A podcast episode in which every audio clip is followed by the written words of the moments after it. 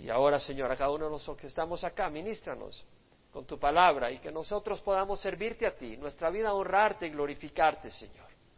Realmente vivir una vida abundante como tú nos la prometiste. No quiere decir sin problemas, no quiere decir sin retos, pero quiere decir apasionada y en espíritu y en verdad al máximo, para tu gloria y para tu honra. Te lo pedimos en nombre de Jesús. Amén. Libro de Zacarías, capítulo 6. Hemos estudiado cómo Zacarías, Secaria, quiere decir Jehová recuerda, es ese profeta que trajo palabra de ánimo, trajo promesas de Dios al pueblo que había sido llevado al exilio en el año 586 por su desobediencia, su idolatría y su rebeldía. Y por eso habían sido castigados y habían sido llevados al exilio. Pero en el año 538, por la proclamación de Ciro, rey de Persia, regresaron a Jerusalén para construir el templo de acuerdo al mandato y a la orden de Ciro, rey de Persia. Él se consideraba un instrumento que Dios había levantado para construir un templo para el Señor de Israel. Así que en el año 538 regresa un buen grupo, unas 50 mil personas, no era un grupo grandísimo, pero antes tenía millones Jerusalén, había sido devastado en el año 586, pero regresaron unos 50 mil personas y ya vimos cómo construyeron en el séptimo mes el altar y en el segundo año de su regreso, en el año 536 antes de Cristo, habían puesto la fundación del templo, lo que causó una revuelta entre los enemigos que vivían en la región y quisieron sabotear el trabajo, diciendo nos unimos a ustedes, pero ellos fueron inteligentes y dijeron no, ustedes no se unen a nosotros, entonces quisieron aterrorizarlos y desanimarlos y contrataron gente a sueldo para parar la obra, lograron parar la obra, el pueblo de Israel los judíos se desanimaron, se rajaron, se hicieron para atrás y en el año 520 el Señor le dice no se pueden rajar, ¿qué pasó?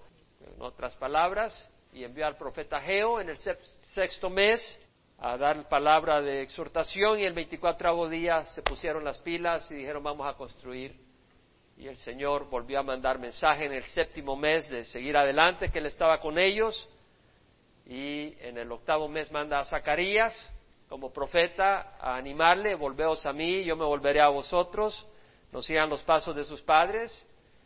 Y en el onceavo mes, en el veinticuatravo día, tiene visiones, Zacarías, son visiones que hemos estudiado donde el Señor les promete que va a construir el templo, la casa de Jehová va a ser construida, Él está con ellos y el cordel de medir iba a ser tendido en Jerusalén, es decir, se va a construir la ciudad de nuevo las ciudades de Judá van a rebosar de bienes. Eran palabras de esperanza. Yo estoy con ustedes, yo soy una muralla de fuego alrededor de ustedes, le dice el Señor.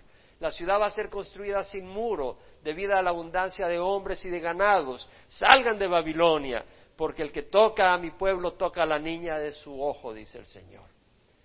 Y vemos esas esperanzas que el Señor les da para que sigan adelante. Luego tenemos la visión de Josué, el sumo sacerdote que está con ropas sucias y el ángel del Señor le dice, quítenle las ropas sucias y vístanle con ropa de gala, porque el Señor va a quitar la iniquidad de la tierra en un solo día. Y el Señor está hablando de que no solo va a favorecer al pueblo de Israel, pero también está hablando que lo va a limpiar, le va a quitar su iniquidad, que es una gran bendición. Y cuando dice eso, hace referencia a su siervo el renuevo que es una referencia al Mesías, como lo mencionó Isaías, como lo mencionó Jeremías, fueron profetas que hablaron del renuevo, de ese brote, de ese retoño. Y luego el Señor hace referencia o le da una visión, ese mismo onceavo mes, ese veinticuatravo día, le da la visión del candelabro de oro. Y Zacarías dice, ¿qué significa eso? ¿Qué es? Y le dice el ángel que hablaba con Zacarías, esta es la palabra de Jehová para Zorobabel, no es con el poder ni con la fuerza, sino con mi espíritu, dice Jehová de los ejércitos. Las manos de Zorobabel pusieron la fundación del templo y sus manos la acabarán. Esa era, era una palabra, era una promesa para que Zorobabel estuviera animado sabiendo que Dios había empezado la obra y Dios la iba a terminar a través de Zorobabel. Era una gran palabra de ánimo. Entonces tenemos todo eso y, luego vemos en el capítulo 5 donde vemos de que el Señor hace referencia en la visión tiene dos cosas que ve en el capítulo 5 que cubre. Eh, una es un rollo que está volando y está extendido, no está enrollado y tiene en un lado y otro la palabra de Dios. Y dice, el que roba recibirá la maldición como está escrito en un lado del rollo. Y el que usa el nombre de Dios en vano, falsamente, recibirá la maldición que está escrito en el otro lado del rollo. Y ese rollo va a andar de un lado para el otro. Y en la casa, a donde esté la persona que hace el mal, entrará esa maldición y pasará la noche ahí y destruirá a la persona y destruirá su casa, su madera, sus rocas, sus piedras, destruirá todo, lo consumirá. Y es que la palabra de Dios es un fuego. Tú, si tú quieres vivir, estábamos cantando, ¿quién entrará a tu santuario? El de manos limpias, el de corazón, el que no es vanidoso. Ninguno de nosotros entraría, mis hermanos, cuidado lo que cantamos. Ninguno de nosotros la haría. Si estamos poniendo atención, yo dije, ¿están poniendo atención mis hermanos lo que están diciendo? El de manos limpias, el de corazón puro, el que no es vanidoso. ¿Realmente tú crees que cumples esos requisitos? No entrarías. No, no es el de manos limpias, no es el de corazón perfecto, no es el que no es vanidoso, sino que el que es lavado por la sangre de Jesús. Y la sangre de Jesús va a transformar nuestras vidas porque entendemos el amor de Dios y el Espíritu viene a nosotros y nos empieza a limpiar nos empieza a, dar a entender que no tiene sentido la vanidad, es una estupidez ser vanidoso. Nos hace entender de que las manos no deben de estar sucias. ¿Por qué vamos a usar manos sucias? Que nuestras manos sean para amar, no para la arrogancia, no para el egoísmo, no para la maldad. No, eso es lo que el Señor nos enseña. Entonces, pero es Él el que hace la obra. Si no, ninguno de nosotros la hace. Y por eso los que venimos de la tradición y de la ley, nos sentimos muchas veces culpables e incapaces de ser aceptados por el Señor, a pesar de que venimos a la iglesia y oímos la palabra, porque queda en nosotros y en nuestro corazón la idea que tenemos que ganarnos y merecernos la salvación. No la podemos merecer, es un regalo de Dios. Eso es muy importante. Y, vemos esto en el capítulo 5, y luego vemos de que el Señor le da la visión a Zacarías de la, del EFA. El EFA es una cesta de granos que se usaban en la agricultura, pero tiene una mujer que es un símbolo de la maldad y pone una tapa de plomo encima porque quería levantar la cabeza y le pone la tapa de plomo y dos mujeres con alas de cigüeña llevan esta cesta a esta mujer que es la maldad y la llevan a Babilonia. Entonces vemos que el Señor está quitando la iniquidad en un solo día y el Señor lo hace a través del sacrificio de Jesucristo en la cruz. Y Israel va a recibir esa limpieza cuando reconozcan a Jesús que va a ocurrir cuando Jesús venga en su segunda venida. Eso es lo que hemos estudiado. Ahora vamos a ir al capítulo 6, donde tenemos esta visión final, estas dos visiones finales del onceavo mes, en el veinticuatravo día. O sea, ha tenido un día, una noche muy saturada de la visión del Señor. Y vemos que dice, alcé de nuevo mis ojos y miré y he aquí cuatro carros que salían. Estos no son carros de los que desfilan ahí en el desfile de las rosas del primero de enero. Son carros de guerra, son carros militares. Y hay cuatro carros que salían de entre dos montes y los montes eran montes de bronce. Acá hay un simbolismo, el bronce es un símbolo del juicio de Dios, el juicio de Dios. Eh, del primer carro tiraban rojos, caballos rojos. Del segundo carro, caballos negros. Del tercer carro, caballos blancos. Y del cuarto carro, fuertes caballos tordos. Palabra tordo quiere decir grisáceo, manchado, así, moteado. Entonces hablé y dije al ángel que hablaba conmigo, ¿qué son estos, Señor mío? Este es el ángel que aparece en todas las visiones que hemos estado viendo, que está interactuando con Zacarías y le dice, ¿qué son estos, Señor mío? Y el ángel contestó y me dijo, estos son los cuatro vientos del cielo que salen después de presentarse ante Jehová de toda la tierra, ante el Señor de toda la tierra. Entonces vemos de que obviamente son seres, porque está hablando que salen después de presentarse ante el Señor de toda la tierra, y vemos que se hace referencia de ellos como vientos. Ahora, en Hebreos leemos de que Dios hace de sus ángeles espíritus o vientos y a sus ministros llamas de fuego. Entonces lo que está diciendo es que son ángeles. y vemos que son cuatro, uno para el norte, sur, este y oeste. Está cubriendo toda la tierra. Y dice de que cada uno de ellos salen, con uno de ellos salen los caballos negros, o sea, son cuatro seres, con uno salen los caballos negros hacia el norte. En Israel, cuando venían los ejércitos a atacar, venían a atacar del norte o venían atacando por el sur. No por el este ni por el oeste. Por el este tienes el, mar muerto y por el oeste está el mar Mediterráneo. Pues entonces atacaban por el norte por el sur. Entonces dice, con uno de ellos salen los caballos negros hacia la tierra del norte. Eh, van no a pasear, van a traer juicio. Y los blancos salen tras ellos, mientras los tordos salen hacia la tierra del sur, hacia Egipto, traer juicio. Y luego vemos que dice, briosos salían impacientes por ir a recorrer la tierra. Y él dijo, id, recorred la tierra, y recorrieron la tierra. Entonces me llamó y me habló diciendo, mira los que salen hacia la tierra del norte, aplacan mi espíritu en la tierra del norte. Entonces son, son, estos son instrumentos de la ira de Dios, porque dice, aplacan mi espíritu. Ahora, Dios no es un Dios caprichoso, un Dios que lo miraste mal y explota porque o se levantó de mala gana. Dios no es así. Cuando estamos hablando de la ira de Dios tenemos que entender que Dios es santo. Y porque Dios es santo, Él odia el pecado. No odia al pecador, Él ama al pecador, pero odia al pecado. Si tú rechazas la misericordia de Dios, rechazas el amor de Dios, pues quedas identificado con el pecado y vas a ser sujeto y objeto de la ira de Dios. Y vemos acá que la Biblia dice en Isaías 66, 15, porque aquí Jehová vendrá en fuego y sus carros como torbellino para descargar con furor su ira y su reprensión con llamas de fuego. El mundo no habla de la ira de Dios. Creen que es una tontería. Si tú hablas de eso dirían que tú eres retrógrado, que estás pensando en locuras. Pero la ira de Dios es muy real y va a ser derramada sobre la tierra y luego eternamente sobre las almas que rechazan a Dios. En Apocalipsis 6, el Señor habla de juicios que traerá sobre la tierra en la tribulación. Y en Apocalipsis capítulo 6 podemos ver cuando dice en el versículo 1, vi cuando el Cordero abrió uno de los siete sellos. Esto está hablando del rollo que el Señor Jesús es el único digno de tomar de las manos de Dios y de abrir sus sellos y mirar su contenido. Eso está en el capítulo 5.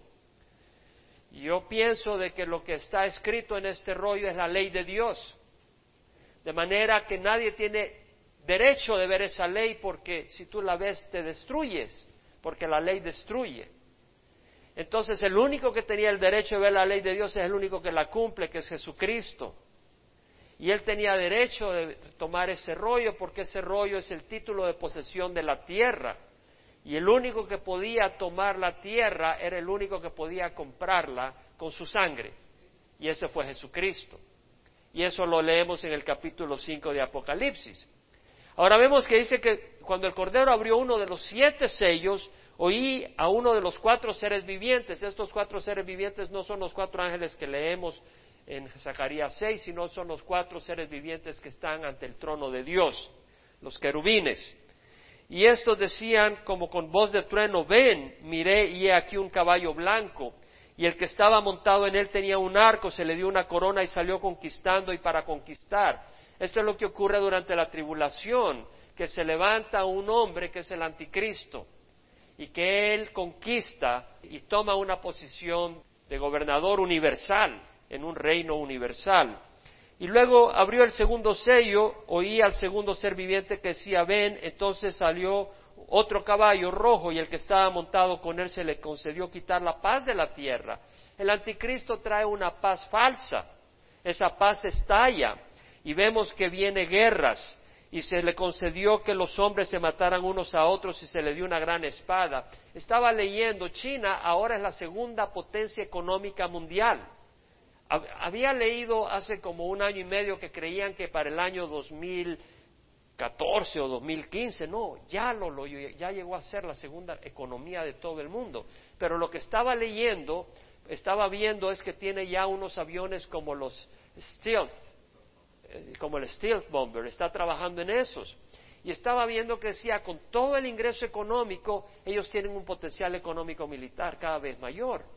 Están haciendo, están construyendo un portaaviones eh, y toda la tecnología que están adquiriendo eh, es, un, es un monstruo militar lo que está ocurriendo. Y tenemos a otros países, a otras naciones como Corea del Norte, Corea del Sur, India, Pakistán, y, los países tradicionales como Francia, Alemania, hermanos, el mundo se está armando hasta los dientes. Y la paz que hay ahora es una paz temporal y no la hay porque sabemos de que está en Afganistán el problema, Irán, Medio Oriente. Eh, esto está por estallar. Y luego cuando abrió el tercer sello oí al tercer, tercer ser viviente que decía, ven y miré aquí un caballo negro y el que estaba montado en él tenía una balanza en la mano y oí como una voz en medio de los cuatro seres vivientes que decía un litro de trigo por un denario. El denario era el salario de una persona en un día. Es decir, una persona va a trabajar todo el día y lo único que va a ganar es alimento para dos vasos de trigo. Y eso es todo lo que va a ganar para alimentar a toda su familia, pagar su renta, pagar sus necesidades, todos gastos médicos, todo, eso es todo. O sea, va a haber una hambruna tremenda. Y cuando abrí el cuarto sello, oí la voz del cuarto ser viviente que decía, ven y miré y aquí un caballo amarillento, decir muy pálido. Y el que estaba montado en él se llamaba muerte y el Hades lo seguía. Y se le dio autoridad sobre la cuarta parte de la tierra para matar con espada, con hambre, con pestilencia y con las fieras de la tierra. Es normal. Cuando viene toda esta guerra, todas estas luchas, toda esta escasez, porque el Señor trae plagas, va a haber hambruna, va a haber pestilencia, va a haber muerte. Vienen tiempos difíciles, tú puedes decir, oh, esto, esto es puras novelas, está bien. Tú puedes burlarte de la palabra del Señor, pero vamos a ver lo que dice el Señor de aquellos que no escuchan cuando el Señor clama. Si tú no escuchas cuando el Señor clama, cuando tú clames, el Señor no te va a escuchar. Eso dice el Señor. Ahora, lo que vemos acá, hermanos, es que la ira de Dios es muy real. La ira de Dios es muy real. Sabio es el hombre que cuando viene la tormenta busca refugio. Sabio es el hombre que cuando viene el huracán arma su casa y sus ventanas contra el viento que viene. Es sabio. Necio es aquel que se cierra los oídos, cierra los ojos y sigue bailando como que si nada viene. El Señor Jesucristo, eh, Dios levantó a Juan Bautista antes de que viniera Jesús en la carne a servir. Y cuando venían a ser bautizados los saduceos y los fariseos, les dijo, camada de víboras, ¿quién los enseñó a oír de la ira que vendrá? Den frutos dignos del arrepentimiento. Juan Bautista le dijo, ¿quién les enseñó a oír de la ira que vendrá? La ira viene. Y les dijo, ¿quién les enseñó a oír? En otras palabras, ¿ustedes creen les está diciendo que pueden escaparse de la ira. No, tienen que confrontar la justicia de Dios arrepintiéndose. Pero si no se arrepienten, ustedes no pueden huir de la ira venidera. A Dios nadie se le va a escapar, está diciendo. En Habacuc 1.13 dice, muy limpios son tus ojos para mirar el mal y no puedes contemplar la opresión. El Señor no puede mirar el mal, el Señor odia el pecado, pero ama al pecador.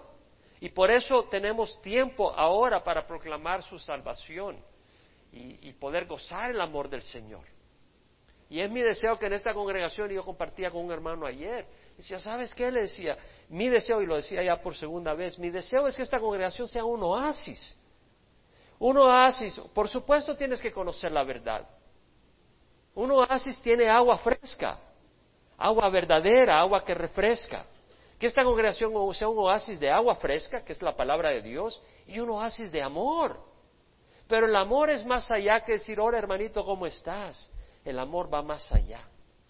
¿Verdad? El amor implica sacrificio, entrega, servicio a otras personas, con los dones que Dios te ha dado, con los dones financieros, con los dones de, espirituales, con los distintos dones que Dios te ha dado. En eso consiste que verdaderamente haya un amor. Qué bonito que esta congregación sea ese lugar. Y sí oigo buenos testimonios, pero mi deseo es que sea más. ¿Verdad? Donde realmente cuando una persona está en necesidad en esta congregación, conozcámonos, Cada persona tiene sus crisis, sus dificultades. Hay personas nuevas que están uniéndose a la congregación y traen dificultades, han, han sufrido y requieren un hombro que venga a la par para mostrar cariño y afecto. Que seamos eso en esta congregación, ¿verdad? Que el Señor nos ayude a quitar los ojos de nosotros mismos y ponerlos en los demás. Ahora, vemos entonces en el versículo 9 al 15 otra visión la última es el onceavo mes, donde vino la palabra de Jehová a mí diciendo, toma ofrenda de los desterrados de Heldai, de Tobías y de Jedaías, y el mismo día ve y entra en la casa de Josías, hijo de Sofonías, a donde ellos han llegado de Babilonia. Toma plata y oro, haz una corona y ponla en la cabeza del sumo sacerdote Josué, hijo de Josadac. Y háblale diciendo, así dice Jehová de los ejércitos, he aquí un hombre cuyo nombre es el renuevo, porque él brotará del lugar donde está y reedificará el templo de Jehová. Sí, él reedificará el templo de Jehová, y él llevará gloria y se sentará y gobernará en su trono, será sacerdote sobre su trono, y habrá consejo de paz entre los dos oficios. La corona será para Elem, Tobías y Jedaías y En, hijo de Sofonías, como recuerdo en el templo de Jehová y los que están lejos vendrán y reedificarán el templo de Jehová, entonces sabréis que Jehová de los ejércitos me ha enviado a vosotros. Eso sucederá si escucháis obedientes la voz de Jehová vuestro Dios. Acá hay mucha, mucha meditación que nos da el Señor. Vemos que le dice, toma ofrenda de los desterrados, es decir, había venido un grupo de Babilonia que había venido y traía oro y plata como donaciones para construir el templo porque estaban construyendo el templo. Y traen su oro y su plata. El Señor le dice, ve a la casa de ellos, de Eldai, ve a donde ellos, a Eldai, Tobías y Jedaías, que están en la casa de Josías, hijo de Sofonías. Entonces le dice, toma plata y oro y haz una corona y ponlo en la cabeza del sumo sacerdote Josué, hijo de Josadac. Entonces vemos que le está poniendo una corona de rey. Porque al sacerdote, al sumo sacerdote, no se le ponía una corona de oro, se le ponía un turbante. Y el turbante tenía una placa de oro que decía santidad del Señor. No era eso lo que se le va a poner a Josué, le está poniendo una corona de oro, que es totalmente contrario a lo que ha ocurrido en el Antiguo Testamento. Porque el rey y el sumo sacerdote eran dos oficios distintos. El sumo sacerdote y el rey eran dos personas distintas, no podía ser la misma persona. Entonces vemos acá que está hablando, así dice Jehová de los ejércitos, sea aquí un hombre cuyo nombre es renuevo. Cuando está diciendo un hombre cuyo nombre es renuevo, acuérdate en el capítulo 3, el Señor dijo de que Josué era presagio, era un símbolo de cosas venideras. Entonces Josué no era realmente quien iba a recibir la corona de rey, sino que estaba simbolizando a alguien un día que vendría como sumo sacerdote y como rey. Porque vemos el capítulo 3 que dice, tú y tus compañeros que se sientan ante ti, que son hombres de presagio, pues he aquí, yo voy a traer a mi siervo el renuevo. Capítulo 3, 8. Usted está diciendo, tú eres un presagio del renuevo, y sabemos que el renuevo es el Mesías, si lees Jeremías y Isaías. Entonces estamos viendo que Josué es un presagio del Mesías que vendría. Entonces ese Mesías va a ser sumo sacerdote y va a ser rey. Y dice, porque él brotará del lugar donde está y reedificará el templo de Jehová. Un momento, si estaban edificando un templo, está hablando del templo que va a edificar Jesús cuando venga a reinar. Él va a edificar un templo. Y van a venir gente de todos lados a Jerusalén a ser instrumentos y trabajadores a edificar ese templo. El Señor así lo dice.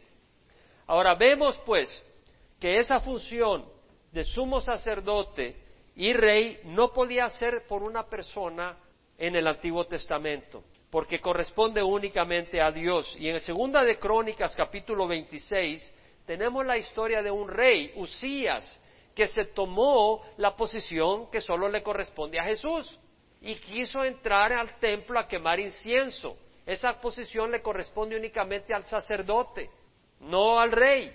Y vemos el versículo 16 que dice que cuando llegó a ser fuerte su corazón, este es Usías, hijo de Amasías, se hizo tan orgulloso que obró corruptamente. Cuidémonos, hermanos, cuando el Señor nos está bendiciendo y de alguna manera nos sentimos fuertes, cuidémonos de no caer en el orgullo, ya sea que nos esté bendiciendo materialmente o espiritualmente. En cualquier manera que el Señor nos bendiga, tengamos cuidado que no se vuelva esa bendición en causa de tropiezo en nuestras vidas. Y luego vemos que dice, fue infiel a Jehová su Dios, pues entró al templo de Jehová para quemar incienso sobre el altar de incienso.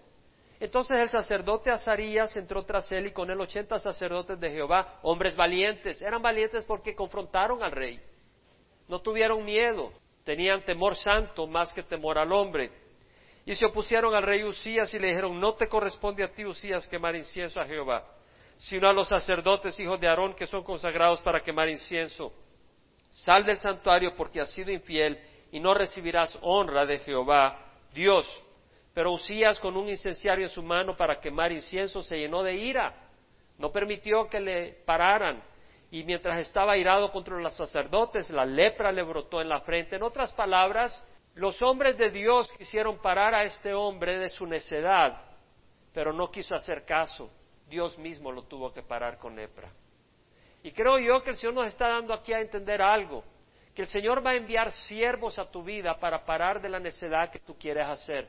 Pero si tú no haces caso, Dios mismo te va a parar. Esa lección es para ti y para mí. Ahora, dice que mientras estaba airado le brotó la, lepra en la frente y el sumo sacerdote Azarías y todos los sacerdotes lo miraron y aquí tenía lepra en la frente y le hicieron salir de ahí a toda prisa. Y también él mismo se apresuró a salir porque Jehová lo había herido. Y el rey Usías quedó leproso hasta el día de su muerte y habitó en una casa separada ya que era leproso porque fue excluido de la casa de Jehová. Qué triste. ¿verdad? Entonces, pero vemos acá que el sumo sacerdote y el rey tenían que ser dos oficios distintos. Pero Jesucristo va a tener esas dos funciones. De hecho, Jesucristo tiene esas dos funciones. Él es sumo sacerdote y Él es rey. En Hebreos 4, 14 al 16, estos son versículos que necesitas conocer y memorizar Dice, teniendo pues un gran sumo sacerdote que trascendió los cielos, Jesús el Hijo de Dios, retengamos nuestra fe, porque no tenemos un sacerdote que no pueda compadecerse nuestras flaquezas, sino uno que ha sido tentado en todo como nosotros, pero sin pecado. Por lo tanto, acerquémonos con confianza al trono de gracia para que recibamos misericordia y hallemos gracia para la ayuda oportuna. Es decir, lo que está diciendo el Señor es que tenemos un sumo sacerdote, que es Jesús. Jesús es sumo sacerdote, ya lo es. No lo era antes de morir en la cruz.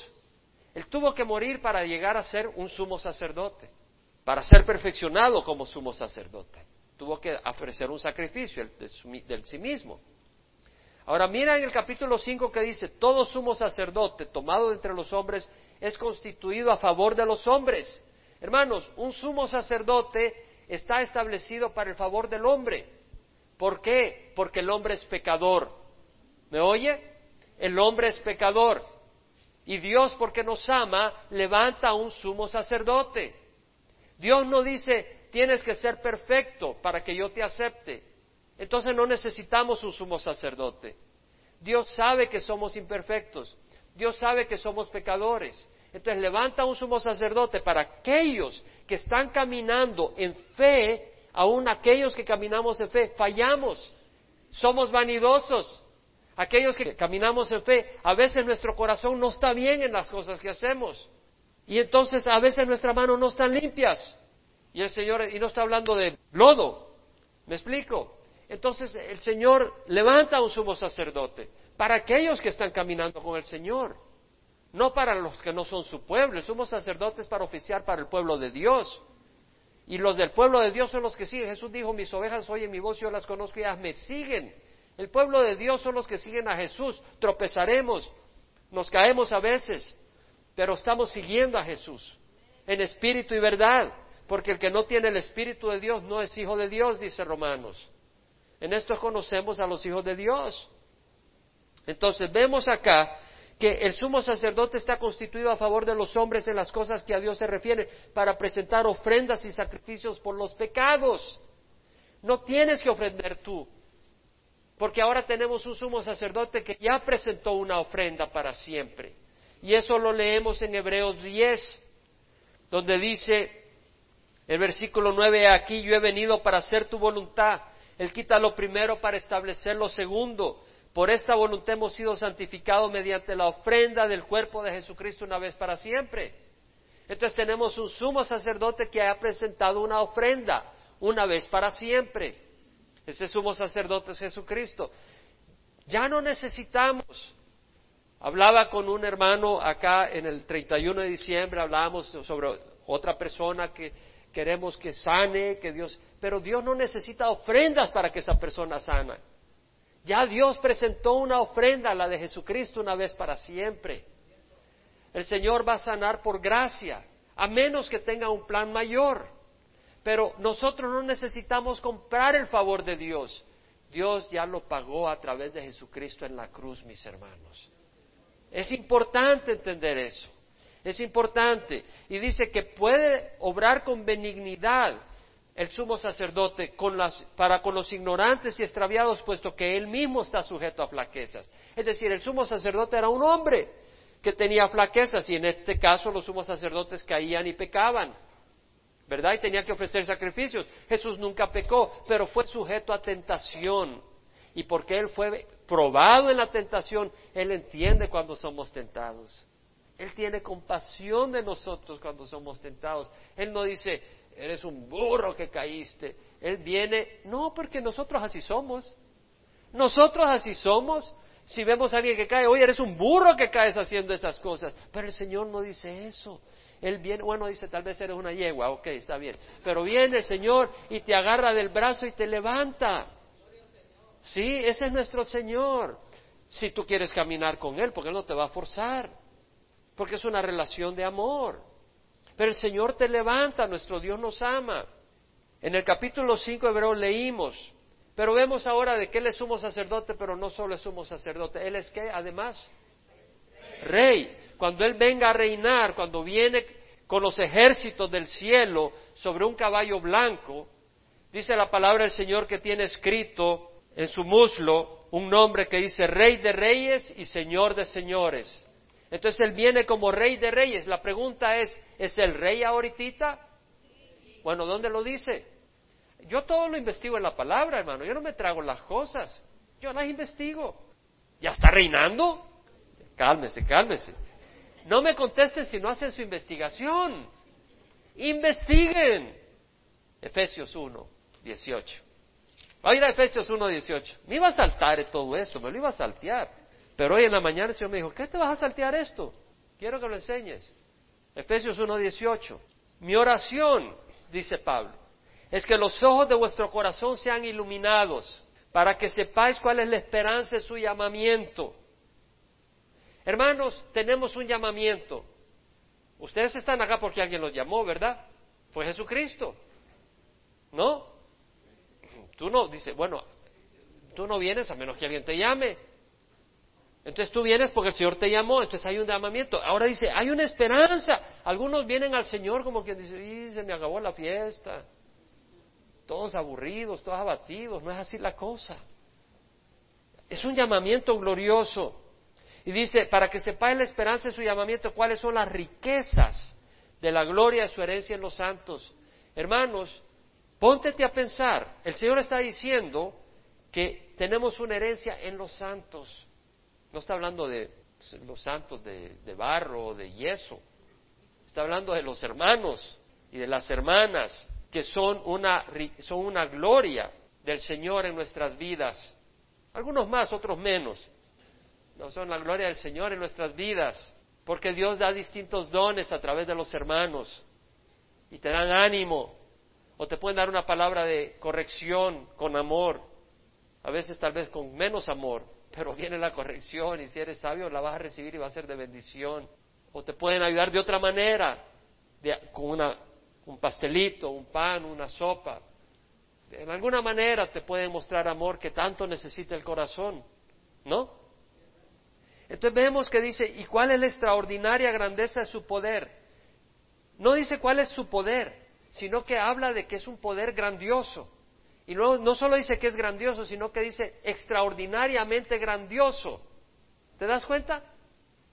Que dice, ¿cuál es la extraordinaria grandeza de su poder? La extraordinaria grandeza de su poder. para con nosotros los que creemos, conforme a la eficacia de la fuerza de su poder, es decir, es un poder que es eficaz, no es un poder que está escondido, que está amarrado, como cuando alguien tiene un caballo o un león amarrado y no puede salir. Es un poder que está ahí para producir un fruto. ¿Qué fruto va a tener el poder de Dios? Romper barreras, romper murallas, dar vida, el cual obró en Cristo cuando lo resucitó dentro de los muertos, el poder que obró en Cristo para resucitarlo en los muertos y lo sentó a su diestra en los lugares celestiales. Ahora sigamos leyendo. Muy por encima de todo principado. Quiere decir que arriba de todo principado, ¿quién está? Jesús. Autoridad, poder, dominio y de todo nombre que se nombra no solo en este siglo, sino también en el venidero. ¿Qué quiere decir? Que arriba de toda autoridad, arriba de Satanás, de los demonios, de los ángeles, de toda, de toda autoridad y todo ser que existe, ¿quién está? Jesús, ¿cómo se llama eso? Ser rey. Está reinando. Y todo sometió bajo sus pies y a Él le dio por cabeza sobre todas las cosas en la iglesia. El Señor está reinando. Pero ¿qué está pasando en la tierra? Él reina, pero está permitiendo que Satanás siga manejando cosas, pero no va a permitir que Satanás haga nada que Él no quiera permitir que haga, porque Él es rey. ¿Sí me explico? Es como el padre que viene y le dice a su hijo, ok, puedes andar de aquí para allá donde quieras, pero le pone un corral o pone una puertecita en cierta entrada para que no llegue para allá y de ahí no pasa. Jesús está en control. Y ahora piensa que dice en Mateo, dice, toda autoridad me ha sido dado en el cielo y en la tierra. Id pues y hacer discípulos de todas las naciones. Toda autoridad le ha dado autoridad y le ha dado qué? poder. Le ha dado poder. Y acá dice, toda autoridad me ha sido dada en el cielo y en la tierra. Id pues y hacer discípulos de todas las naciones, bautizándolas en el nombre del Padre, el Hijo y del Espíritu Santo. Y aquí yo estoy con ustedes hasta el fin de los tiempos. ¿Qué quiere decir? Que Jesús tiene toda la autoridad sobre todo el mundo, sobre los demonios, sobre los ángeles. Y Él tiene un propósito, honrar al Padre y traer su reino sobre la tierra. Y nosotros podemos estar alineados con ese propósito o no. ¿Verdad? Pero si estamos alineados con el plan de Dios, tenemos autoridad sobre los demonios. ¿Cierto? Porque Él dijo, toda autoridad me ha sido dada en el cielo y la tierra. Ir pues, porque yo estoy con ustedes. Y tenemos autoridad sobre demonios. Y tenemos toda la autoridad. No hay nada que pueda pararnos si estamos en la voluntad de Dios. Así que yo te invito a que te metas en la voluntad de Dios y nada te va a poder parar. Absolutamente nada. Absolutamente nada. Ahora dice, no, pero yo quiero y que se caigan las paredes y la gente diga, wow, y salen el Orange County Register. Esa no es la voluntad de Dios. Y va a ser y te van a meter en el manicomio. Porque esa no es la voluntad de Dios. Tal vez la voluntad de Dios es que mueras apedreado y con eso traigas gloria al Señor. Dicen los hermanos, no, no, no, no, no. ¿Sabes qué? Sid Barnes murió asesinado. Somos mejores que él. Jesús murió crucificado. Somos mejores que él. ¿Qué si la voluntad de Dios es que muramos sacrificados? Solo en un segundo. Él nos va a dar su gracia. Que nuestra vida esté para la gloria del Señor, mis hermanos. Entonces vemos que el Señor es sumo sacerdote y es rey. En Hebreos 7, pero el versículo 23 dice, los sacerdotes anteriores eran más numerosos porque la muerte le impedía continuar, continuar. Pero él conserva su sacerdocio inmutable, puesto que permanece para siempre. Los sacerdocios del Antiguo Testamento, cuando morían ya no podían ser sacerdotes, pues, ya muertos no podían ir a quemar incienso. ¿Cierto?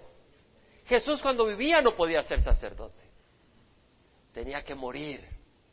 Y ahora es un sacerdote que no puede morir. Entonces es un sacerdote permanente, nadie lo puede reemplazar. Entonces vemos que dice, por lo cual Él también es poderoso para salvar para siempre, porque Él está vivo. y es sacerdote siempre. Entonces dice, Él es poderoso para salvar para siempre a los que por medio de Él, no los de mano limpia, corazón puro y que no son vanidosos. Hermanos, somos un puño de vanidades, ¿no?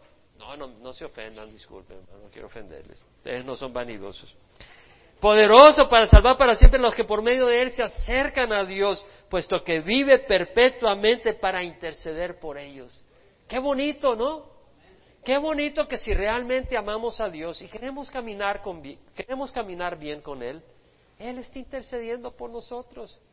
Porque aunque queramos, fallamos. Y dice, convenía que tuviéramos tal sumo sacerdote santo, inocente, inmaculado, apartado de los pecadores y exaltado más allá de los cielos, que no necesita como aquellos sumos sacerdotes ofrecer sacrificios diariamente, primero por sus pecados y después por los pecados del pueblo, porque esto lo hizo una vez para siempre cuando se ofreció a sí mismo, una vez para siempre. Tenemos un sumo sacerdote de acuerdo a la orden de Melquisedec, y no voy a ir ahí porque si no, de veras no puedo terminar hoy no quiero. Pero puede usted en su tiempo oportuno leer el capítulo 7 de Melquisedec desde Hebreos, que habla de Melquisedec, y me encantaría porque realmente hay mucha luz sobre quién es este Melquisedec. Pero quédense con curiosidad, busquen la Biblia. Zacarías, capítulo 6. Vamos a terminar con un par de cosas acá. Vemos otra cosa que dice en el versículo 12, así dice Jehová de los ejércitos, he aquí un hombre cuyo nombre se renuevo. Entonces vemos acá la humanidad de Jesús. El renuevo, el Mesías, tendrá características humanas. Será un ser humano. El Mesías sería un hombre, pero también el Mesías sería Dios. Váyase a, a Isaías, capítulo 4, versículo 2. Dice, aquel día el renuevo de quién? Del Señor. ¿Y qué palabra dice ahí, Señor? Es Jehová. No es Adonai, es Jehová. Porque tiene en, mayúsculas todas las letras. Entonces dice, he aquí el renuevo. El renuevo es un brote una rama que brota. Ahora, así como él era un hombre cuyo nombre se renuevo, es un brote que viene de David, ya vamos a ir más allá, también es un brote que retoña de Dios, es de origen divino. He aquí el renuevo de Jehová será hermoso y lleno de gloria y el fruto de la tierra será el orgullo y adorno de los sobrevivientes de Israel. Y en Zacarías 3.8 dice, yo voy a traer a mi siervo el renuevo. Entonces, el, el renuevo, el Mesías, es hombre, y es Dios, es siervo, porque lo leímos en el capítulo 3 de Zacarías, pero también es rey. Y eso lo leemos en Jeremías 23, 23, 5.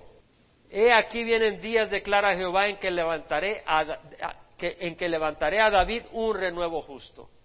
Entendemos que es de, descendiente real. Y él reinará como rey. Actuará sabiamente y practicará el derecho y la justicia en la tierra. En sus días será salvo Judá e Israel morará seguro. Vemos que está profetizando Jeremías del Mesías. Y dice, y este es su nombre por el cual será llamado Jehová, Jehová justicia nuestra. Hermanos, Jesucristo viene con el nombre de Jehová justicia nuestra. Si tú tienes tu propia justicia, pobre de ti. Nuestra justicia viene de Dios. ¿Y quién es el que lleva ese nombre? Aquel que derramó su sangre para que recibiéramos la justicia de Dios. Por eso dice 2 Corintios, aquel que no conoció pecado le hizo pecado para que nosotros fuéramos justicia de Dios en él. Quiere decir que el Señor no solo perdona los pecados míos, el Señor no solo me está perdonando mis pecados, porque una cosa es que me perdonen los pecados, ¿no? Otra cosa es que diga, eres justo como mi Hijo Jesucristo. Y Jesucristo nos cubre con su justicia. De manera que cuando Dios te ve, Él entiende por el sacrificio de Jesús en la cruz que tú eres justo como Jesús. Entonces Él así te trata, así te ama, pero el Espíritu Santo está trabajando para transformarte en ese carácter, en esa persona. Pero a la manera, cuando va a tratar contigo Dios, no dice, yo necesito que hagas sacrificios. No, el Señor dice, tú tienes la justicia de mi Hijo Jesucristo. Y la única cosa que está haciendo es trabajando en ti para transformar en ti el carácter y hacerte como Jesús. ¿Quién puede decir amén? Es motivo de gozo. Entonces vemos, hermanos, que Jesús está en el Antiguo Testamento. El renuevo, el hombre, el renuevo de David, el renuevo de Jehová. Vemos a Jesús escondido, por decirlo así, en el Antiguo Testamento y revelado, eh, y revelado en el Nuevo Testamento. Jesús es la imagen de Dios. A Dios no lo podemos ver, entonces Jesús toma la forma de un cuerpo humano para que podamos ver a Dios. ¿Sí, sí vemos, hermanos? Y es lo que dice Colosenses.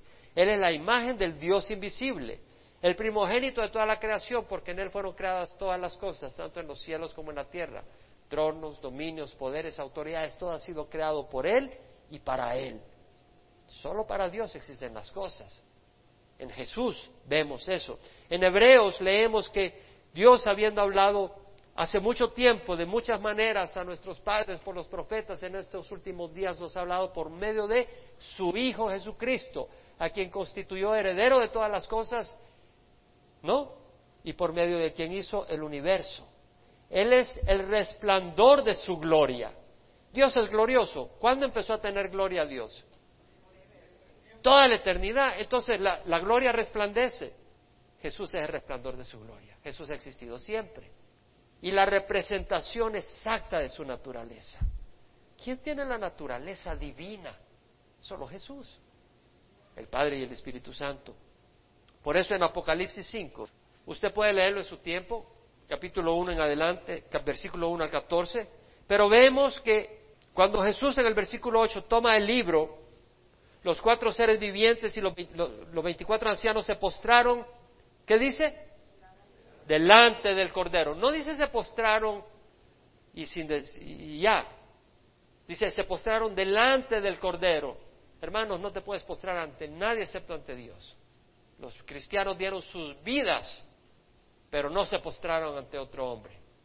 Pero acá vemos que se postran ante el Cordero y cantaban un cántico nuevo. Y en el versículo 13 dice, al que está sentado en el trono y al Cordero, sea la alabanza, la honra, la gloria y el dominio por los siglos de los siglos. Y los cuatro seres vivientes decían amén, y los ancianos se postraron y adoraron.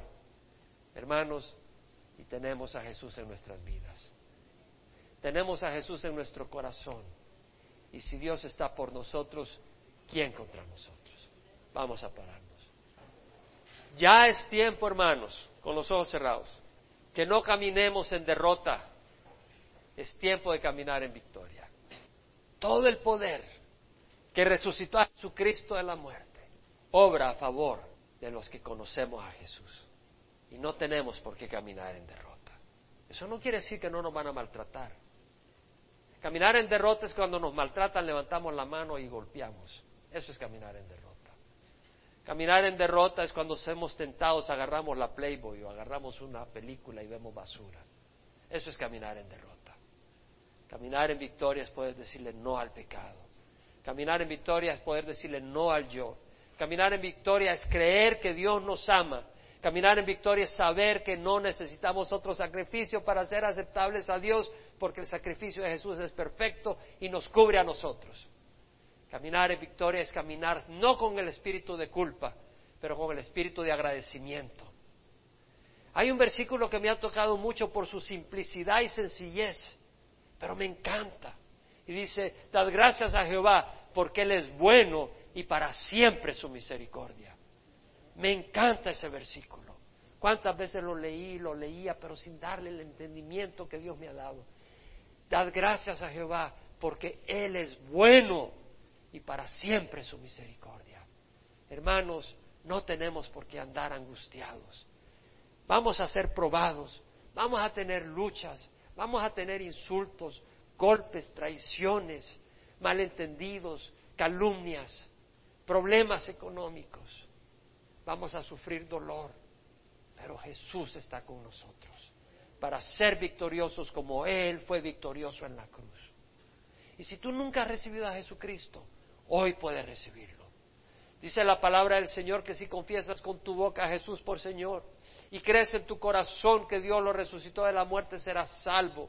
porque con el corazón se cree para justicia y con la boca se confiesa para salvación.